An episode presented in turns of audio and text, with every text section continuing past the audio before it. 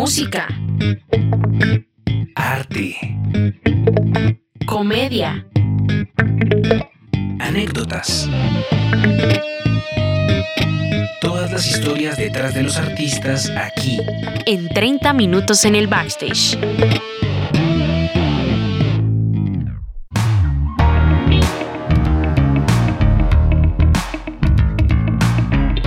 Hey, ¿qué tal amigos? Bienvenidos a un nuevo episodio de 30 minutos en el backstage. Nos saluda Alejo Quiroga y les doy la bienvenida. Les cuento que el día de hoy nos acompaña un amigo de la Casa Mat, una persona que a mí en lo personal me ha inspirado muchísimo. Fue uno de mis profesores. Él es el maestro Alejandro Viloria, también conocido como Astor Van Rek. Y pues bueno, en este primer episodio charlaremos acerca de lo que fue Caramelos de Cianuro, una banda venezolana que pegó por allá hace bastantes años, en los 90, 2000, y haremos como un recorrido histórico sobre tecnologías de grabación, sobre, bueno, muchas cosas que él ha vivido y que en su proceso como productor y como ingeniero de mezcla y de mastering ha visto el cambio de cada generación en esto que es la producción musical. Así que bueno, bienvenidos. Maestro Alejandro, bienvenido a este episodio. ¿Cómo me le va? Buenos días, buenas tardes y quizás buenas noches para muchos de ustedes. Yo soy Alejandro Viloria. Se me conoce con muchos nombres en el mundo de la producción, pero bueno, mi nombre de pila, mi nombre de nacimiento es ese que dice Alejito. Y estoy encantado de estar con ustedes hoy. Yo soy ingeniero de sonido, soy DJ, soy productor musical y soy profe, pues también, lo cual creo que eh, es una eh, de, las, de los vértices más interesantes de lo que ha sido mi carrera estos últimos años. Así que, muchachos, honrado de estar con ustedes en esta edición. Muchísimas gracias y cuéntenme, ¿qué quieren saber? Bueno, maestro Alejo, pues para nosotros es un placer tenerlo aquí. Digamos que antes de iniciar, hablamos un buen rato y como ya lo suponemos, va a salir como que muchos episodios de este invitado que tenemos, porque en serio hay mucho que contar. Pero quisiéramos empezar con esas primeras influencias que pues lo han caracterizado, que lo han acompañado durante su trayectoria, tanto profesional como personal, tan en la parte musical, de pronto en la parte audiovisual. Bueno, ahí nos irás contando. Bueno, muchísimas gracias, Lee. Te cuento un poquito. Mira, para ponerlos a todos en, en contexto de, de, de cómo es esa historia mía y de dónde vengo yo, etcétera, etcétera. Bueno, el acento me ha delatado hace bastante rato. Yo soy venezolano, vengo de Caracas. No nací en Caracas, nací en Valencia, una ciudad que está un par de horas de Caracas. Pero bueno, la historia es la siguiente. Eh, se me conoce, ¿ok? Eh, en el medio artístico, pues por haber hecho los teclados para una banda venezolana que aún hoy sigue activa, que se llama Caramelos de Cianuro, con quien tuve unas experiencias pues maravillosas de muchísimos años. Sin embargo, eh, mi historia no comienza allí. Probablemente ese es el, primer capítulo que puede parecer más interesante a, ah, eh, a priori, ¿no? En, una primera impresión. Pero mm, yo comencé tocando este, como cualquier músico humilde, haciendo uso de las herramientas que tenía a la mano, del órgano de la casa y una cantidad de cosas cuando yo tenía 16 años. Cuando yo tenía 16 años ya yo salía a la calle, tocaba, cobraba y, empezaba a, lidiar con, lo que es la vida de un músico este, normal en una ciudad. ¿okay? O sea, ya yo, ya yo a esa edad estaba en la calle tocando y, trabajando. Y en mi época escolar, pues, este, a pesar de que trabajaba, etcétera, este, siempre fui geek y fui amante de la tecnología. Siempre estuve detrás de las innovaciones, de, de los aparatos y de una cantidad de cosas. Y fui afectado o impactado o, eh, ¿sí? influenciado por, una, por un protocolo de comunicación tecnológico entre instrumentos musicales que se llama el MIDI. Y resulta ser que cuando yo apenas tenía 16, 17 años, ya yo estaba leyendo PC Magazine y Computer World y esas publicaciones que habían impresas en esa época porque no había internet en ese momento. ¿ok?, y, yo ya yo estaba involucrado con esas tecnologías que estaban a punto de este, eh, revolucionar el trabajo de la producción musical de la actualidad. Y efectivamente, pues yo vi eso nacer este, desde esa época. ¿okay? Cuando yo tenía 18, 19 años, ya yo trabajaba con MIDI, hacía secuencias y programaba mis canciones en un computador. Es más, era un bicho raro porque yo llegaba a tocar en fiestas y a tocar en eventos y a tocar en bodas y cosas así por el estilo. Imagínate tú una persona en el año 88, 88 no tanto, 88 estaba aprendiendo los temas estos de programación del MIDI, etcétera, pero en el año 90, 91 yo llegaba a tocar con una computadora al lado y un monitor y un poco de cosas y unos cables raros, etc. Entonces, te imaginarás la clase de espécimen que yo era en, en, en, esa época en la escena musical. Claro, súper raro es llegar a, eh, en ese momento con un computador en la mano. Oye, ¿cómo era cargar un computador en ese momento? Bueno, porque no es un portátil, no hablamos de un portátil. No, los laptops vinieron después. No, Eso era cargar la CPU, un monitor de fósforo de este tamaño así pesado, ¿ok? Y, y tu teclado y tus cosas en la mano para poder pararte a tocar, además de los instrumentos. Pero es que la gente te veía, la gente me veía como una cosa rara. Y decía, ¿y esto para qué? Y yo decía, bueno, pero es que yo tengo acá las canciones secuenciadas y tengo algunos instrumentos que están allí este, eh, previamente eh, secuenciados. Y entonces mucha gente te pregunta, ah, pero eso es trampa. Pero digo, no, no, no, no, no, es que eso lo programo yo mismo. Pero era, era cómico, pues ya era divertido. Y es una cosa que hoy en día cualquier músico que esté trabajando en tarimas actuales sabe que la secuencia es una herramienta más que utiliza, pero en, en aquella época era algo bien exótico. ¿okay? Como para aclararle a la, a la audiencia, eh, la secuencia o las secuencias es como algo ya pregrabado que, que, empieza a sonar en medio de la presentación en vivo, ¿sí?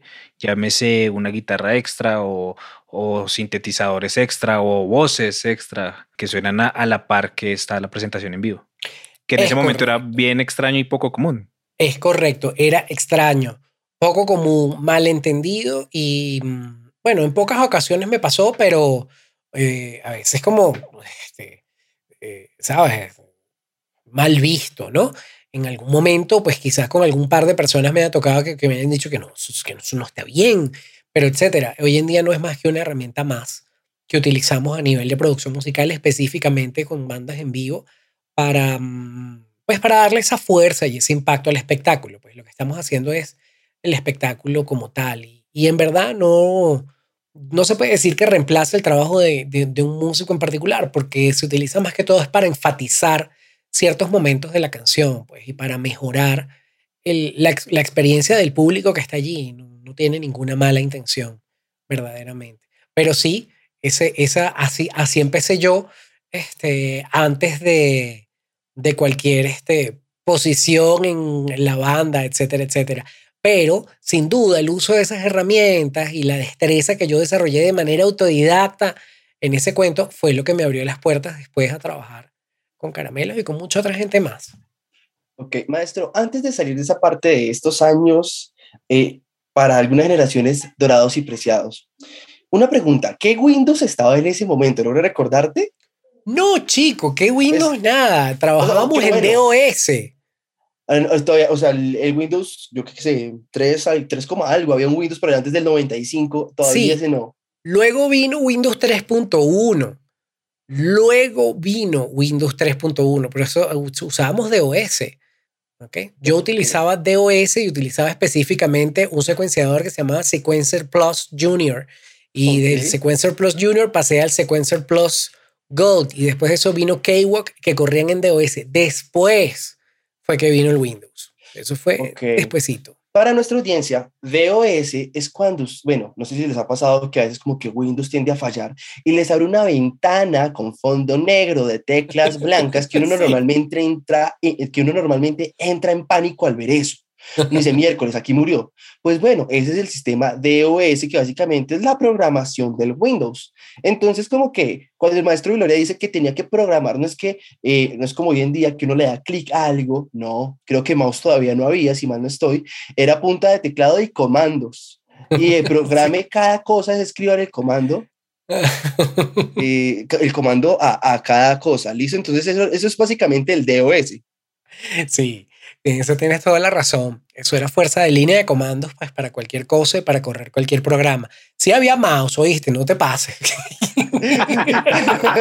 ya me diga rápido. Sí, sí. no te pases, claro que había mouse, pero no era tan usual y sí es verdad que había muchos programas donde el mouse no tenía ninguna acción porque era una cosa re- realmente novedosa, ¿ok? Entonces, sí, yo empecé con esto de la tecnología musical desde, desde muy temprano y como pueden imaginarse, cuando uno es joven y niño y, y, te la das de innovador o eres innovador, por lo general te transgredes muchas normas, ¿no? Y, y, y le pasas por encima al, al, al status quo y yo utilizaba tecnologías que muchos ingenieros profesionales que se ganaban la vida en los estudios de grabación no conocían, porque a lo largo de su carrera, pues el MIDI era un área más muy nueva que, que la gente la veía así como que, bueno, vamos a ver qué pasa con esto. Para mí eso era el centro de todo, ¿no? Y además que este, mi instrumento este, eh, son los teclados, ¿no? Los sintetizadores. Mucha gente me ha preguntado que, que si soy pianista y yo aclaro inmediatamente que no, yo no soy pianista. Yo toco sintetizadores, toco teclados, no, no me considero pianista porque eso es otro instrumento. Que la cosa es con teclas igual, sí, pero el propósito y, y el, el- pensamiento lo que hay detrás diferente. es una emoción muy distinta. Entonces, este, y de alguna manera esa pasión por esa música electrónica, que además en esa época era extremadamente rara, ¿sí? Me lleva a incursionar en eso de hacer música con computadoras, a mezclar todo eso, ¿no? Entonces, después vino el audio digital, porque es que, es que las etapas son bien, son bien curiosas. El audio digital vino después, pero el MIDI estuvo primero como protocolo de comunicación de instrumentos y, y como herramienta de sincronía. ¿ok? ¿Y, Yo- ¿Y cómo fue entonces la conexión de, de eso, de estar como tocando en algunos eh, lugares, eh, fiestas, eh, con tu computador encima, a, a involucrarte con una banda como Caramelos de Cianuro? Bueno, o sea, Que en ese historia es momento estaban haciendo, ¿verdad? Es correcto. Sí. Caramelos tenía eh, un EP y un disco encima cuando yo de alguna manera conecto y me involucro con ellos. Pero la historia es chévere porque yo a todas estas gigas al fin estudiaba ingeniería de sistemas, ¿no? O sea, fue mi primera carrera realmente. Estudiaba ingeniería de sistemas en la Universidad Metropolitana de Caracas. Y, y hay un paréntesis, en ese momento tú, te, tú no te imaginabas como me voy a dedicar a la música. ¿Tú lo veías? ¿Era como un hobby en ese momento o...? Mm, hmm. Es una excelente pregunta, Julián. Pero, a ver, como que no lo veía tan claramente, ¿ok? No estaba tan, tan convencido de eso, pero no había parado de buscar la manera de ligar mi carrera a mi pasión, cosa que me terminó resultando extremadamente fácil pocos años más tarde, gracias al, adven- al advenimiento de todas esas nuevas tecnologías eh, que entraron al estudio de grabación. En, en ese momento poca gente po- había podido, hubiese podido compartir mi visión, pero yo tenía muy claro, este, ya por lo que venía investigando y haciendo, ¿ok? Este, en mi home studio, porque claro, eso de home studio en esa época no existía, ¿no? Pero para mí lo había. Yo podía grabar una canción en la casa, yo podía secuenciar un tema en la casa, yo podía hacer el bajo, podía hacer el piano, y podía hacer los sintes y podía programar la batería de una canción en mi casa y era muy raro, era muy poco común. Entonces, esa, esas habilidades que yo había desarrollado y esa calle que ya yo había tenido porque estaba tocando este, en fiestas, en bodas, en bautizos y en donde fuera, como cualquier músico más, ¿ok? Me llevan un día en uno de los pasillos de la universidad y me siento a hablar con un chico ahí como peludo que, estaba allí que yo sabía que era músico porque me habían contado que el tipo y tal, y el tipo sabía que yo era músico porque cada vez que había, que, cada vez que había algún evento relacionado con música en la universidad, ahí estaba yo.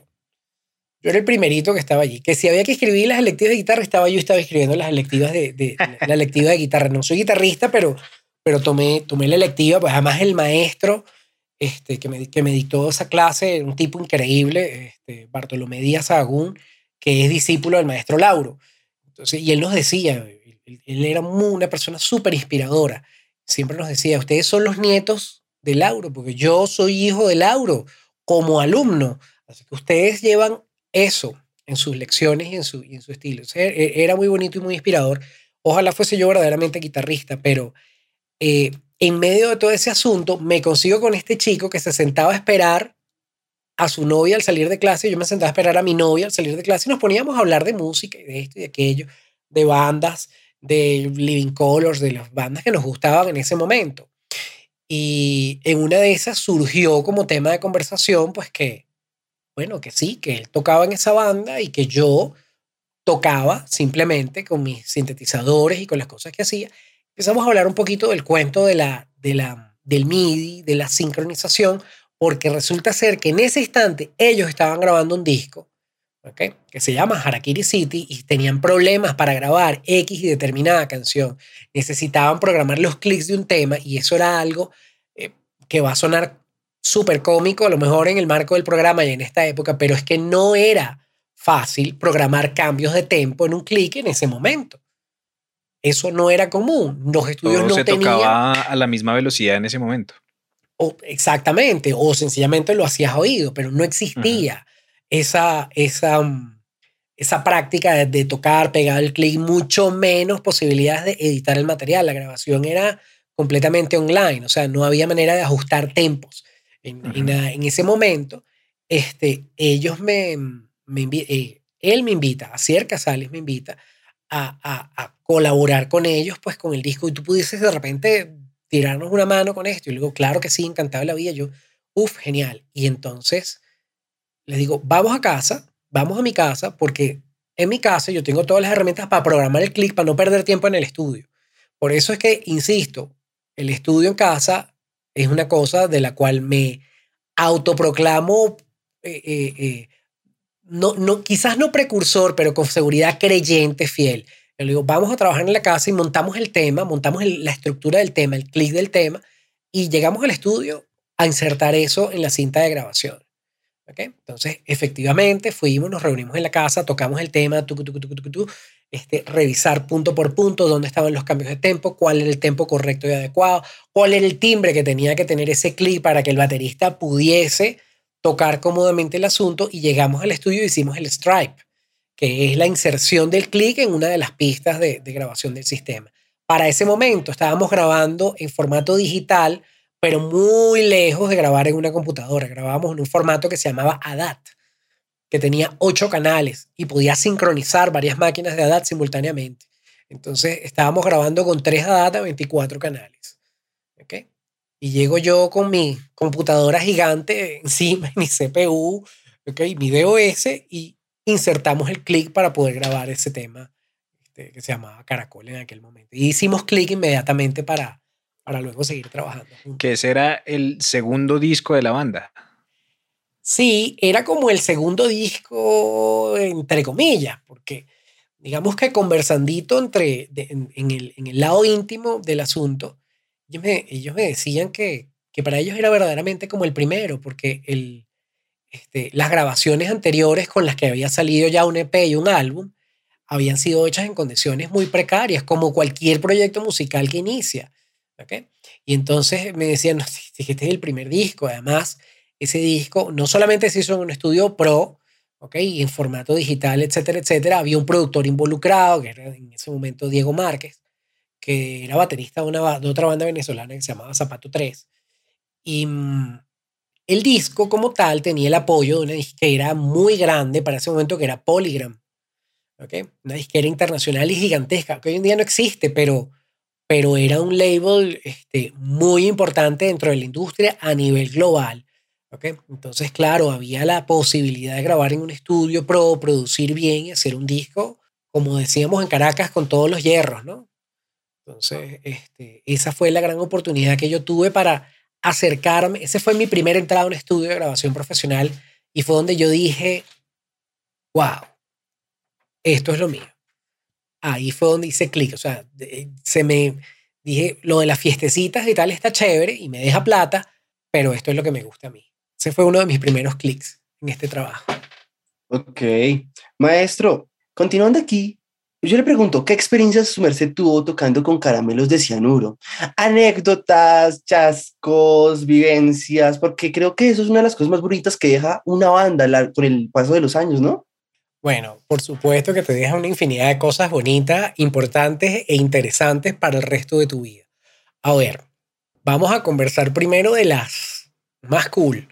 haber podido codearme con este, bandas internacionales y artistas de renombre que aún hoy resuenan en muchas listas. O sea, Caramelo de Cenuro me da la oportunidad de tocar al lado de bandas como Molotov, No. Jarabe de Palo, a Terciopelados en esa época y además a Terciopelados en Venezuela, ¿ok? que era una banda internacional, ¿ok? abrir un concierto de Soda Stereo. No. ¿ok? Entonces, claro, eh, son cosas que te cambian la vida totalmente. ¿ok? ¿Por qué? Porque éramos, una, éramos la banda nacional que estaba en la mayoría de los eventos importantes, buenos, grandes que venían al país. ¿ok? Entonces, claro, empiezas a codearte en tarimas bien importantes, Poliedro de Caracas, este, más allá de las presentaciones solas de la banda, donde, donde la banda tiene su público y mueve a su gente, que es una cosa hermosísima, maravillosa, y de la cual fui parte muchos años y que, y, que valoro mucho. ¿ok? A pesar de ser el tecladista y el que, el que hacía la programación de los samplers, este, en el medio de una banda cuyo contexto es bajo, batería y guitarra, ¿no? que son los instrumentos principales. Pero yo me la pasé muy bien esos años que hice ese trabajo en particular. ¿ok? Trabajé con ellos en tres discos de manera medio interrumpida, porque es una banda cuyo formato pues, no es de tener un tecladista como frontman para nada, pero trabajé con ellos bastante rato. Pues hice con ellos este, parte de la preproducción de ese disco Harakiri City y todas las giras Harakiri City. Hice con ellos la preproducción del disco siguiente que se llamó Mis Mujerzuela e hice con ellos este, toda la pre- preproducción, producción, grabación del disco Frisbee, donde está el último polvo, sanitarios, etcétera, etcétera. Entonces fue un periodo bastante extenso y una carrera donde di bastantes vueltas, ¿ok?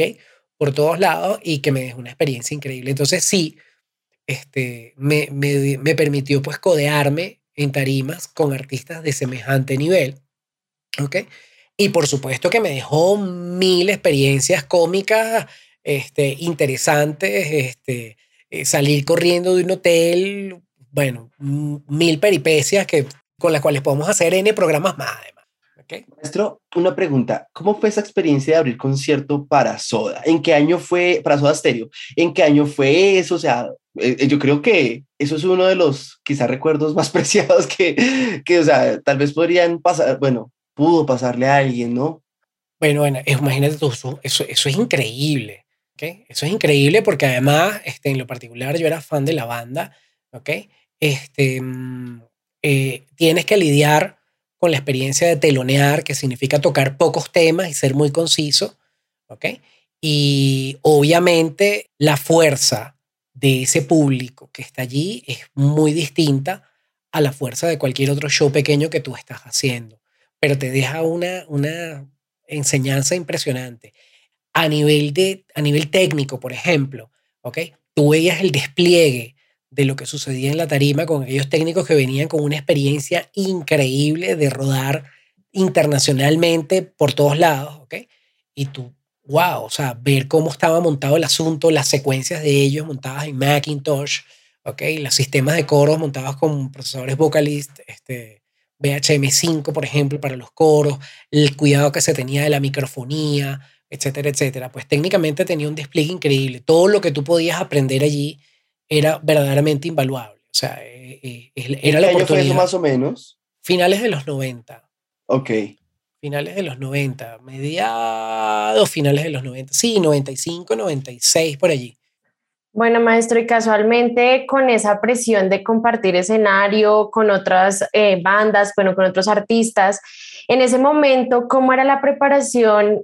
Pues en este momento hablando sobre el maestro Alejandro, ¿cómo te preparabas tú eh, para pues presentaciones? ¿Cómo era ese backstage antes de salir al escenario? El backstage es un momento mágico. El backstage es un momento de energía, de adrenalina que es súper fuerte y por lo menos en ese momento, en esa época en la banda, teníamos una costumbre muy bonita, ¿ok? Y, pero pero super- nos abrazábamos todos así antes de salir de Arima, durísimo, así a invocar el rock and roll, ¿me entiendes? así, efe- efectivamente, si lo llamamos invocar, ¡ah! y vas afuera a darlo todo. Siempre que sales, tienes que ir a darlo todo. Es a eso lo que tú vas. Claro. Ese es el compromiso. ¿Ok? Entonces, bueno, nada, era ese, era ese pre concierto, era con toda esa recarga, toda esa energía, vas drenando esos nervios, vas brincando, casi que cuando estás subiendo a la, a la tarima, cuando estás dando esos primeros tres, cuatro pasos, que estás arriba, ya estás sudando, ¿ok? Ya estás sudando y ya estás este, cargado de toda esa adrenalina, este, sudor, lágrimas y de todo. E, especialmente a mí, ¿ok? Que era el, el más chiquito de la banda en el sentido que era el que tocaba los teclados y siempre estaba por allá atrás. Este, el vocalista es el último en salir a tarima. A mí me tocaba de primero. sí. ¿Ok? Claro. Claro, exactamente. sales de primerito, das esos pasos en la tarima y ¡tac! pones ese primer acorde, sueltas ese primer drone, sonido espeso de introducción de que viene el concierto. Eso es una energía especial. Pero en el momento en el que tú acciones eso, ya empezó todo el viaje. O sea, ya, ya ibas con todo. Y, y, los nervios, ¿nunca te jugaron una mala pasada? Tal vez hablando de esos momentos que tú dices que fueron tal vez chistosos eh, en esas experiencias con ellos. Por supuesto, siempre hay una mala pasada técnica o siempre hay alguna cosa con la que tienes que vivir y, y, con la cual, y la cual tienes que sortear, ¿sabes? Pero mm, la verdad es que tengo que ser agradecido porque siempre me salió todo bien. Es decir, en el momento más complicado que te fallara un equipo o que te fallara alguna conexión o que algo no se escuchara, siempre conté con un equipo técnico maravilloso, un personal técnico impecable que nunca dejó de prestarme la más mínima atención. Me acuerdo, nosotros trabajaba un, un técnico, no me acuerdo si era argentino uruguayo. Si me escucha, cualquiera de las dos que haya dicho por haber dudado me va a matar, Alex Aguaya. Pero Alex era increíble. Ese tipo agarraba, corría, subía, arreglaba luces, bajaba, estaba en tarima, hacía los monitores. Era impresionante. ¿Entiendes? Javier Casas, por ejemplo, que, era, que fue uno de nuestros ingenieros de, de PA, impresionante también durante una muy buena época con la banda. Nunca nos faltó asistencia técnica para nada, pero sí, siempre tienes que pegar alguna carrera o siempre algún rollo. Yo, por ejemplo, una de las cosas que a mí me abren las puertas para trabajar en la banda era el sampling, porque en ese momento, pues mm, eso de hablar de samplers no era muy común. Yo tenía un sampler muy viejo, una calle S900 de 12 bits, ¿ok? Donde almacenaba los sonidos de ciertas canciones, efectos especiales y una cantidad de cosas en disquete. Entonces, no te quiero contar las veces que me pudo haber fallado el disquete en la primera y segunda presentación de la banda, pero después más nunca, porque cargaba 10 copias ¿entiendes? De todos, mi, de, todos mis, de todos mis audios, de todos los efectos. Y cuando había algún problema, sacaba un disquetico nuevo y ahí estaba toda la data del concierto. Entonces vas aprendiendo. Muy, muy precavido, ¿no? Este, vas aprendiendo, claro, vas aprendiendo. Aquí, y es para la audiencia. Un disquete, por, eh, para los que no lo conocen, voy a escribirlo, tengo uno aquí en mi mano, yo, yo, yo guardo este tipo de cosas, yo la verdad alcancé a crearme con esto.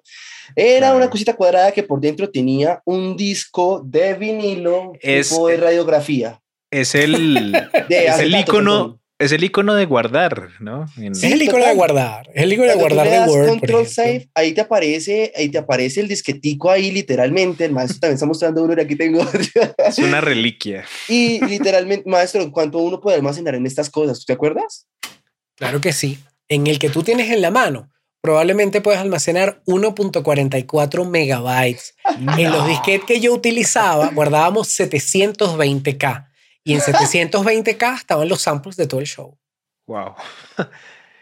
O sea, muy poco. Muy poquita data. Tenías que ser austero y grabar exactamente lo que necesitabas, editar lo mínimo posible para que lo que estuviera allí te alcanzara para lo que, para lo que ibas a hacer. Evitar tener que estar haciendo cambios este, de disqueta a mitad de show. Eso era lo, lo ideal. Pues. Ya después vinieron los discos duros, los zip drive y una cantidad de cosas que facilitaron el proceso. Pero el mero, mero, mero inicio esto andaba, era así. Ok. Yo recuerdo haber tenido que cargar DOS antes de un concierto. O sea, cargar el DOS, cargar el sistema de secuencia y cargar el sampler con, con su disquete para poder arrancar un show. Ahora entiendo por qué tienes tan claros todos los procesos de todo. O sea, como que estás desde la creación de los procesos, básicamente. sí. Yo llegué a grabar en cinta, lejito. Yo llegué a grabar en cinta magnética. ¿Cómo era esa experiencia, maestro? Maravilloso. O sea, mira, yo he pasado por todos los formatos de grabación actuales. Digamos que lo único que no recuerdo haber grabado es en fonógrafo o ninguna de estas cosas que, que, que como tal rayan pasta, pues ni cilindros, por ejemplo. Porque ya eso es demasiado, demasiado... Ya, ya, eso no es ni vintage, es histórico, ¿okay? Pero sí aprendí, pero sí aprendí a grabar en, en cinta magnética, ¿ok? Y sí llegué a utilizar un splice cut para cortar una cinta y dañé cinta bastante, ¿ok? Como te digo, pues me considero pionero en el uso de, de, esto de las tecnologías MIDI eh, y sincronización de instrumentos musicales y las primeras secuencias para bandas en vivo, pues sí, efectivamente las hice yo, trabajé con Caramelos de Cianuro, pues como la banda emblemática y con la que probablemente más tiempo trabajé, pero estuve involucrado en una época en Caracas en la que en la que había muchas bandas naciendo y haciendo cosas interesantes. Sí, me acuerdo que una banda de hip hop con la que trabajé un tiempito, un que se llamaba Danza Mecánica y hacían cosas este, interesantes y aguerridas para la época. Sí, colaboré con Alon Artuán, que era otra banda de la época, después se convirtió en otra banda que no me llega ahorita el nombre, pero mm, este, ese trabajo y específicamente el rol que yo desempeñaba allí me dio la oportunidad de abrirme espectralmente un montón de cosas y de influencias y de bandas y de otros artistas que me nutrieron mucho al final, porque cuando tú das, recibes. Eso es inevitable. O sea, tú das y tú recibes. Tú das conocimiento, recibes conocimiento, ¿sabes? Este, eh, Totalmente. Y te termina siendo, el, el saldo siempre termina siendo positivo para ti. Bueno, maestro Alejandro, pues muchísimas gracias por acompañarnos en esta primera parte porque tenemos que seguir hablando, eh, contando toda esa trayectoria. Entonces, pues nada, nuestros oyentes sigan conectados porque viene un siguiente episodio conectados con nuestras redes sociales también. Recuerden que nos encuentran como 30 min en el backstage. Chao pues. Música. Arte comedia, anécdotas. Esto fue 30 minutos en el backstage.